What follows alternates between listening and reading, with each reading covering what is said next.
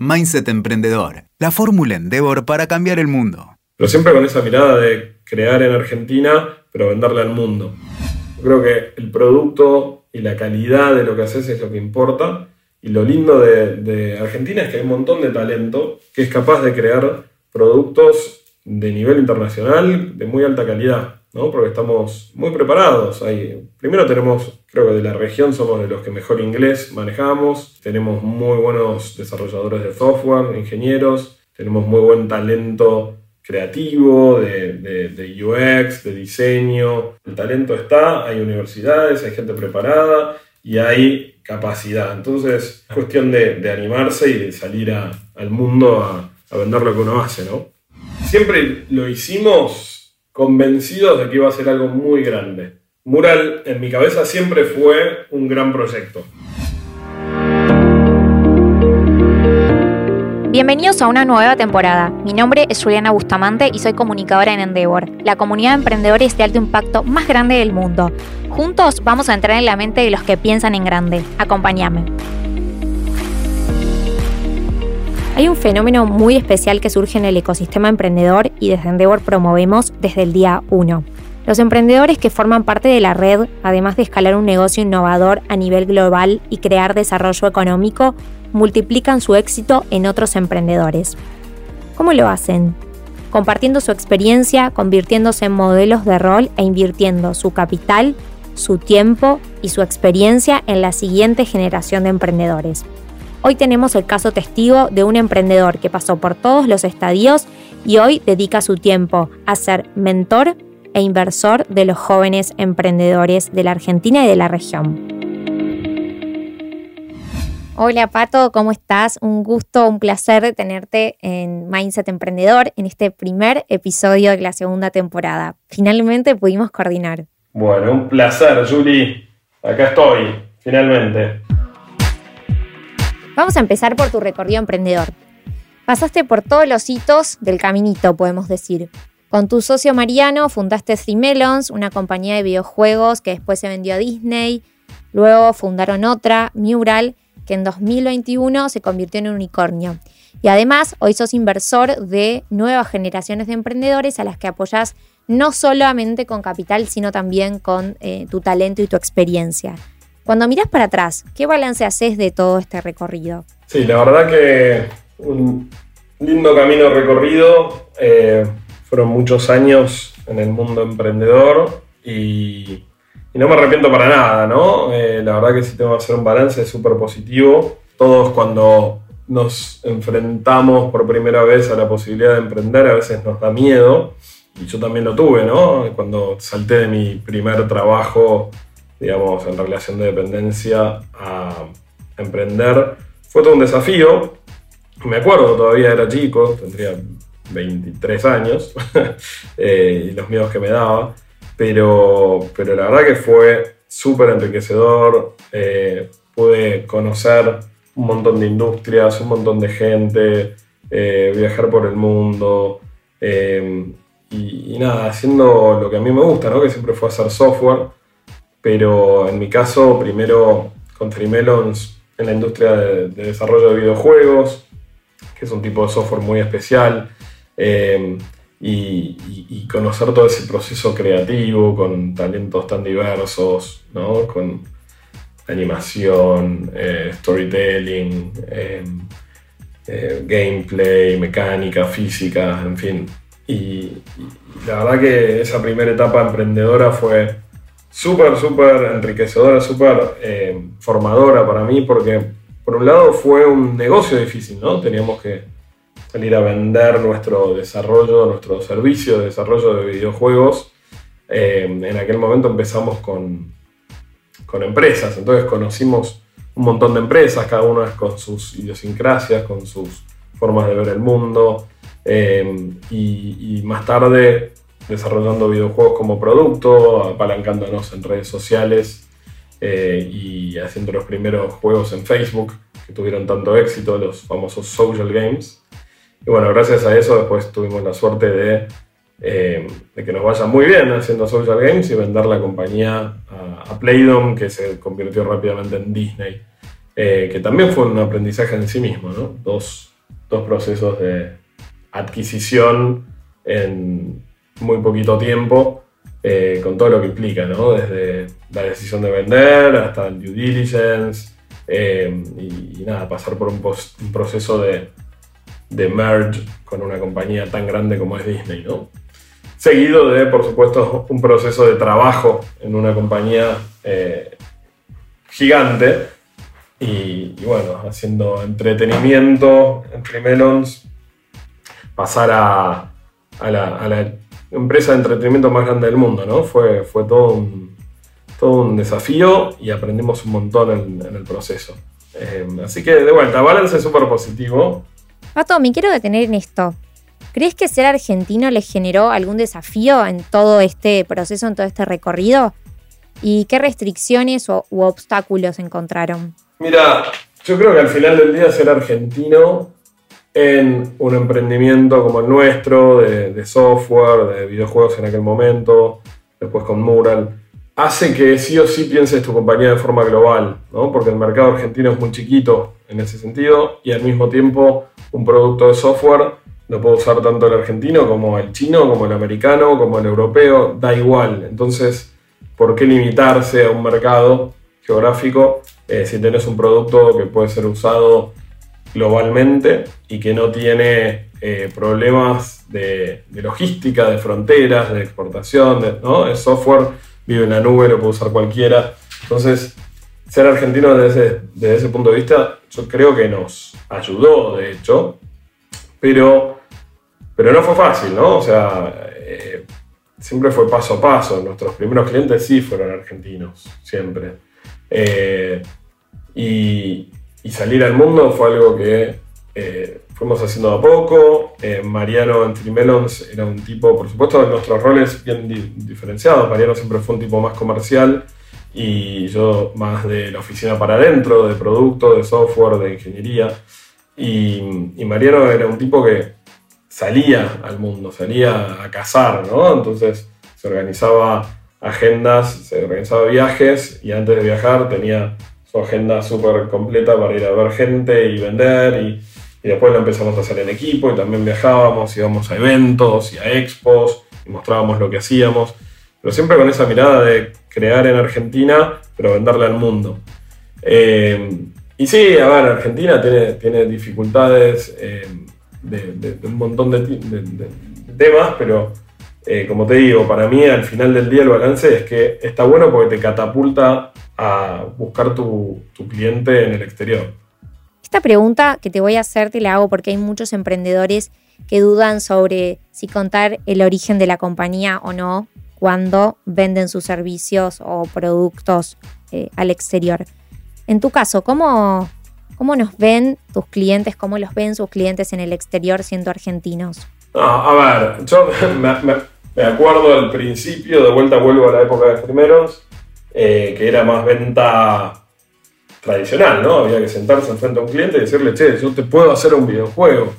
Eh, y, a priori, es raro que, que, un argentino en aquella época era muy difícil hacer videojuegos y muy poca gente lo hacía, venga con un nivel de calidad superior al que había en Estados Unidos, Canadá, que es como la meca del desarrollo de videojuegos, y en Europa mismo. Y lo que, siendo sincero, lo que pasó es que al principio ganábamos por precio, ¿no? Y, así aprendimos, así eh, terminamos haciendo más de 80 juegos y eso te entrena y te prepara para hacer cada vez productos de mayor calidad, hasta que ya no importa de dónde sos, porque mostrás lo que hiciste y esa es tu mejor eh, forma de venderte. Mostrás productos que ya hiciste, que ya funcionaron y, así funciona, ¿no? Con Mural eh, el producto es el que vende. ¿No? Eh, después hay un montón de, aristas ¿no? de cómo venderle a grandes compañías y los procesos consultivos y demás, pero la verdad que es un software as a service, self-service, la gente lo puede probar online. Muchos de nuestros clientes ni siquiera saben que somos de Argentina, los founders. Muchos, te diría hoy en día, probablemente la mayoría. Se sorprenden eh, muchas veces cuando le decimos, no, nosotros somos argentinos, pero pueden creer. Eh, pero de vuelta, eh, yo creo que el producto y la calidad de lo que haces es lo que importa. Y lo lindo de, Argentina es que hay un montón de talento que es capaz de crear productos de nivel internacional de muy alta calidad, ¿no? porque estamos eh, muy preparados. Hay, primero tenemos, creo que de la región somos de los que mejor inglés manejamos, eh, tenemos muy buenos desarrolladores de, software, ingenieros, tenemos muy buen talento eh, creativo, de, de, UX, de diseño. Entonces, nada, el mix, la base para, para hacer algo de alta calidad global está, el talento está, hay universidades, hay gente preparada y hay capacidad. Entonces, eh, nada, es cuestión de, animarse y de salir al mundo a, vender lo que uno hace, ¿no? Hay algo que me sorprende y admiro de los emprendedores y, y, es que el destino final o la meta se va redefiniendo continuamente, ¿no? En su caso, fundaron Three Melons y después se apreció Mural, que recién lo estabas, lo estabas nombrando. Eh, ¿Cómo se va dando ese proceso en el que el emprendedor nunca para?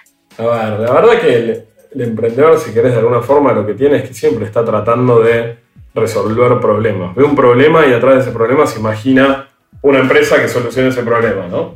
Y se imagina la empresa más grande del mundo que solucione ese problema, siendo el mejor del mundo resolviéndolo. Eh, y en nuestro caso lo que pasó fue bien concreto. Cuando vendimos Three Melons empresa de desarrollo de videojuegos, a Disney, lo que pretendía Disney de nosotros es que sigamos diseñando y desarrollando videojuegos, pero esta vez desde adentro de la organización, que era una organización muy distribuida, con gente que estaba eh, distribuida por todo el mundo, en Europa, en Estados Unidos, en distintas ciudades de Estados Unidos, en Latinoamérica. Entonces, de repente, la toma de decisiones de diseño de nuevos juegos era con gente que estaba atrás de una pantalla. Empezamos con las videoconferencias en aquella época, ¿no? De alguna forma nos adelantamos al problema que después tuvimos todos en la pandemia, que era colaborar de forma remota. ¿Cuánto hace de esto, Pato? ¿Cuánto? Eh, esto habrá sido 2010, 2011. Y ahí nos empezó a pasar eso, ¿no? Teníamos que diseñar nuevos videojuegos y como te contaba antes, el proceso de diseño de videojuegos es súper complejo, con, eh, personas de talentos muy diversos, con diseñadores que tienen que interactuar con, eh, programadores, con gente del mundo del arte, de la animación. Y nada, hay una sala de reuniones con una pantalla y una videoconferencia eh, no alcanzaba ¿no? para hacer un proceso rico de, diseño, de creatividad. Entonces dijimos, bueno, ¿qué, qué, pasa acá? ¿no? O sea, no es, que no, no es que era imposible, todo de alguna forma se hackea y, se logra, pero era lento, era difícil, era tedioso, ¿no? Muchos, imagínate, diseño de videojuegos, salíamos con una idea, uno proponía un PowerPoint, lo mandaba por mail, cadena con un montón de gente, lo discutíamos en, un, en una videoconferencia donde eh, se habla de uno, ¿no? Porque en la videoconferencia no pueden hablar todos a la vez y no pueden agregar ideas todos a la vez y co-crear, sino que es más presentar lo que pasa en una videoconferencia. Entonces, ahí dijimos, che, falta algo que nos permita hacer lo que hacemos cuando estamos todos juntos en una sala de, diseño de juegos, cuando éramos una empresa independiente, que nos metíamos todos en una sala de, diseño de juegos, de reuniones, eh, y usábamos las paredes, los pizarrones, y nos, embebíamos, si querés, del juego en el que estábamos trabajando y, nada, y todos aportaban y usábamos post-its y un artista dibujaba un arte conceptual de un personaje y lo colgaba en la pared y después otro dejaba una nota al respecto y, era un proceso iterativo eh, en equipo, ¿no? Había una co-creación, todos aportaban. Y lograr eso cuando el equipo estaba distribuido, en aquel momento era imposible. Entonces así surgió la idea de Mural, ¿no? Como una idea de cómo hacemos que exista una pared virtual, digital, donde todos podamos aportar de forma visual a la co-creación de un nuevo proyecto. En nuestro caso eran videojuegos, pero más tarde nos dimos cuenta que esa era, algo que servía para cualquier tipo de proyecto, cualquier tipo de producto. Y así empezamos Mural, de hecho nos fuimos de Disney para empezar Mural. Wow, unos visionarios, porque esto hace 10 años atrás, digo, recién terminó, por decirlo de una manera, de despegar o el mercado se sintió mucho más maduro recién en la pandemia, ¿no? Podemos decir 2020, 2021. Inclusive 2021 fue el año en el que, en el que Mural se convirtió en unicornio. Entonces, ahí entrando un poquito, un poquito en ese tema, eh, te, quiero preguntar, ¿lo tenían como un objetivo de compañía, como un hito hacia dónde llegar o fue algo que se dio? El famoso término unicornio, no, definitivamente no es un objetivo. Y ese crecimiento exponencial, eh, ¿no? A ver, siempre lo hicimos convencidos de que iba a ser algo muy grande. Mural en mi cabeza siempre fue un gran proyecto, ¿no? que lo iban a usar millones de personas, porque tenía todo el sentido del mundo, porque trabajar de forma remota en el mundo del software es algo que venimos haciendo hace mucho y tiene todo el sentido y yo ya había vivido en carne propia que se puede y funciona y que claramente es el, futuro, ahora es el presente, pero en aquel momento para mí era claramente el futuro. Y la realidad es que las reuniones remotas eh, no son muy eficientes, ¿no? Sin, una estructura, sin una facilitación, eh, de hecho tienden a ser aburridas.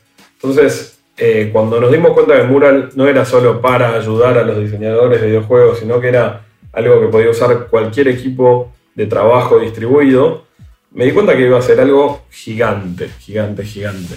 Y que con una plataforma podíamos montar una plataforma como, como Mural de, colaboración visual, podemos montar arriba técnicas de colaboración que hagan que los equipos eh, trabajen mejor, se diviertan más en las reuniones, tengan más estructura, dejen evidencia de las decisiones tomadas, eh, que si tienen que hacer un brainstorming, sigan las reglas de un brainstorming y no hagan cualquier cosa, que si tienen que hacer un journey map, tengan un template de cómo hacer un journey map y poder plantearlo. Y digamos, agregar capas de, eh, de metodologías arriba de la herramienta.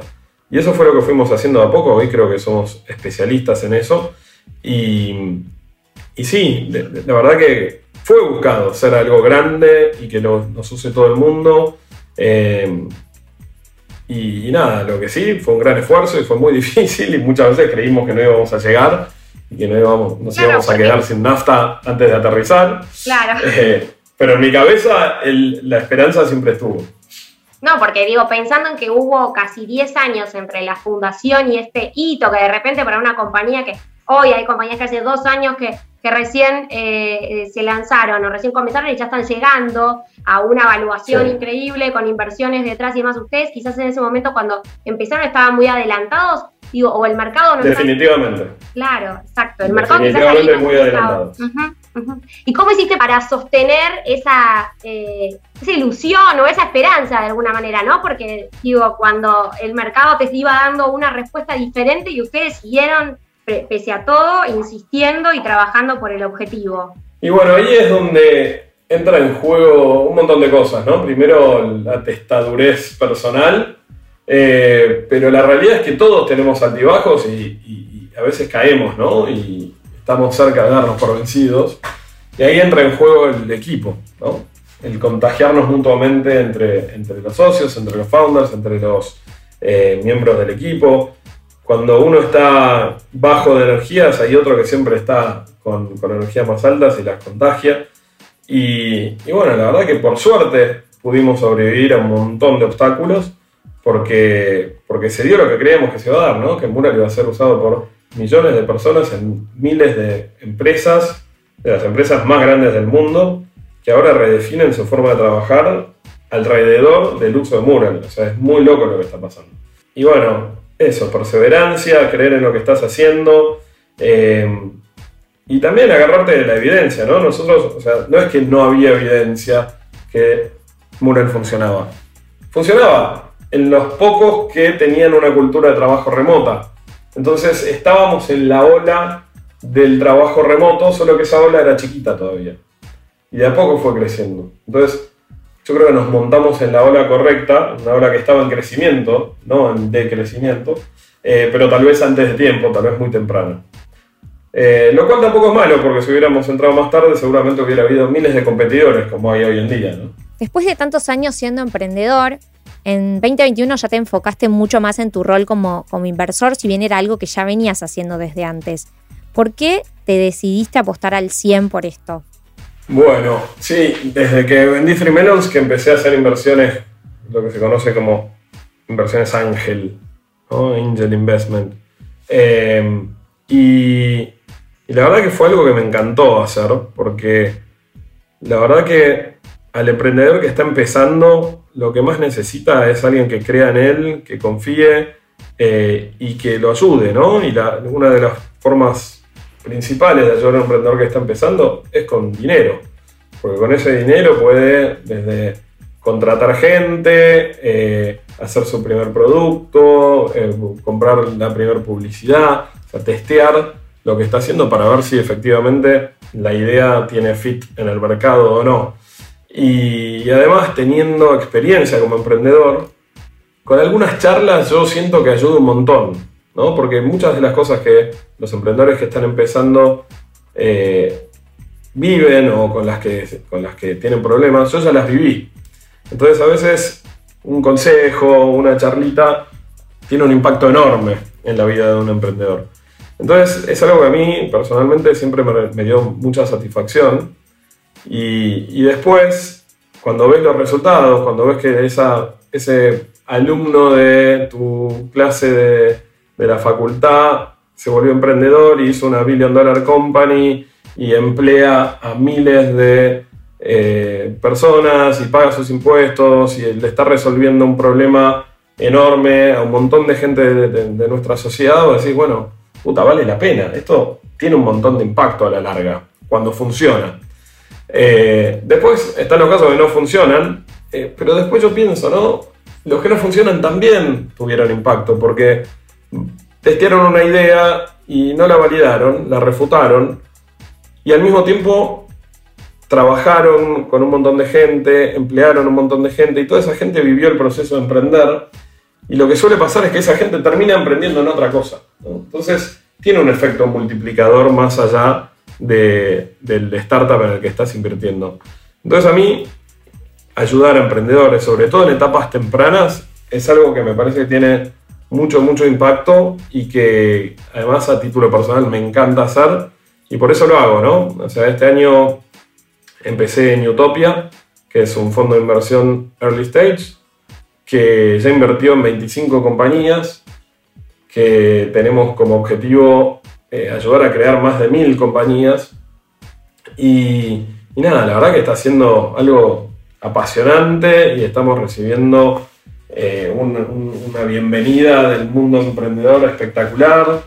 Y la verdad que es un momento único también, ¿no? Eh, sobre todo en Latinoamérica están pasando de todo y nosotros estamos ahí en el medio de todo lo que está pasando y nada, es súper energizante. Pato, ¿qué mirás en un emprendedor o en un proyecto antes de apostar por él? Y lo primero que veo es que, es, o analizo, es el problema que quieren resolver, ¿no? Eh, ¿Qué es lo que están queriendo resolver? ¿Qué, problema es? Hay problemas chicos y hay problemas grandes, ¿no? Eh, hay problemas que los tienen más gente y problemas que los tienen menos gente. Hay problemas que son más importantes y problemas que son menos importantes para la sociedad. Entonces, lo primero que veo es que sea algo grande, global, idealmente, que lo tenga mucha gente en el mundo. Y si ese problema es suficientemente grande, paso a ver al equipo, el equipo de gente. Eh, el equipo que, de emprendedores está preparado para resolver ese problema, tiene lo necesario, está suficiente suficientemente balanceado entre eh, lo técnico y lo comercial. Eh, veo que el emprendedor es capaz, o los emprendedores son capaces de atraer talento, de- de armar un equipo, de vender su solución en el mercado, eh, tienen las capacidades de liderazgo necesarias, están suficientemente enamorados del problema que quieren resolver como para no bajar los brazos ante el, primer problema. Eh, fíjate que todavía no te hablé de, de la solución, ¿no? O sea, no importa el producto o lo que hagan, porque de vuelta yo estoy invirtiendo en etapas tempranas, y ahí la verdad que lo que menos importa es el producto que hicieron hasta el momento, porque seguramente ese producto va a cambiar. Eh, entonces lo que más miro de vuelta es El, el equipo, mucho foco en el equipo. las mucho foco en el equipo, mucho foco en el equipo. Eh, y, y de vuelta, también en, en- en qué es lo que quieren resolver. Y idealmente que ese- eso que quieren resolver eh, tenga una lista de, de impacto, ¿no? O sea, que, que vaya a mejorar nuestro mundo de alguna manera. Eh, y hay miles de formas de hacer eso. Hoy en día, eh, con tantos problemas que hay, sobre todo en la región, en Latinoamérica, eh, desde, desde, democratizar las finanzas hasta, no sé, tenemos de todo, manejo de recursos. ¿Nos puedes contar en qué compañías invertiste a título personal? Sí, desde que vendí Freemenos invertí en, en, varias compañías a título personal. Te voy a decir las que mejores le fue varias de ellas unicornios, como está tan de moda decir. Invertí en Out0, en Satellogic, en Tienda Nube, en Mural, por supuesto, en Jump eh, y en muchas más que no, son tan reconocidas. Eso a título personal. Es decir, estás casi en la mayoría de, los unicornios eh, de este año, o en todos. Casi en todos. Puede ser. No sé, no, hay muchos más, creo que hay muchos más. De Argentina, decís vos. En Argentina, eh, en Argentina, sí, totalmente. ¿También invertiste en emprendedores eh, por fuera de Argentina? Sí, sí, sí. Invertí en, una empresa americana, invertí. Bueno, ahora con Newtopia invertimos en 25 empresas, eh, muchas de. no de Argentina, digamos, de Brasil, de Colombia, de Perú, de México estamos viendo que cada vez hay más emprendedores que se animan a invertir en nuevos emprendedores. Y Newtopia es un ejemplo de esto, ¿no? ¿Qué nos puedes contar sobre este caso? Totalmente, sí, sí, sí. Newtopia es un fondo de, emprendedores para emprendedores. Eh, la, mayoría de los inversores del fondo, o sea, los que pusieron plata en Newtopia, son emprendedores, ¿no? Eh, y eso es algo lindísimo porque siempre se da, ¿no? Esto de la colaboración entre emprendedores, pero esta es una forma de hacerlo súper tangible.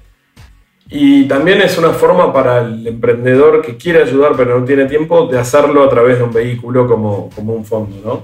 En, nuestro fondo se sumó Marcos Galperín, Martín Migoya, Mati Wolowski de Outzero, eh, todos los founders de Mural, todos los de The Other Guys, que es otra de las empresas que invertía título personal, que también se vendió este año. O sea, hay un montón de emprendedores que le fue bien y ahora están queriendo ayudar a otros emprendedores que están empezando.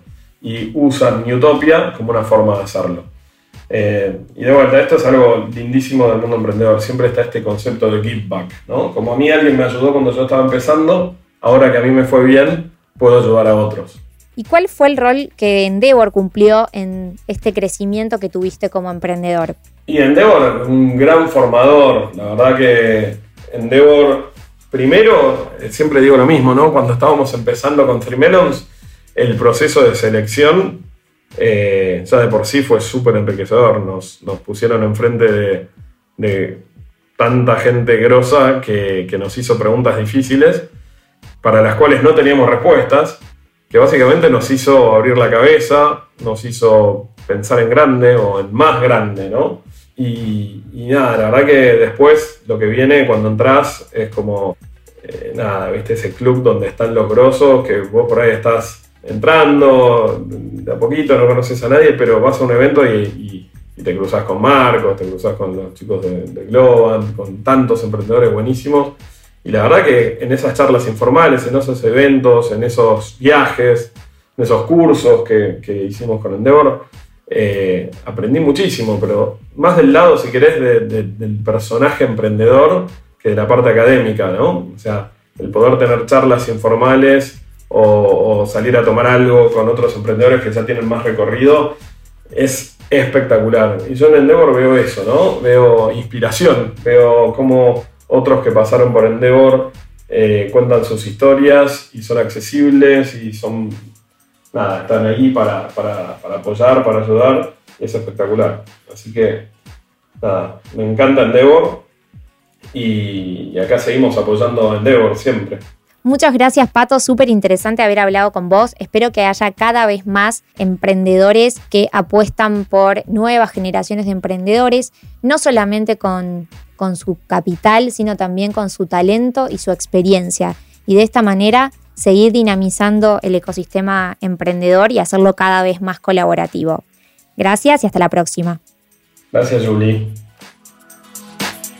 Escuchaste Mindset Emprendedor WeToker. Sumamos las partes.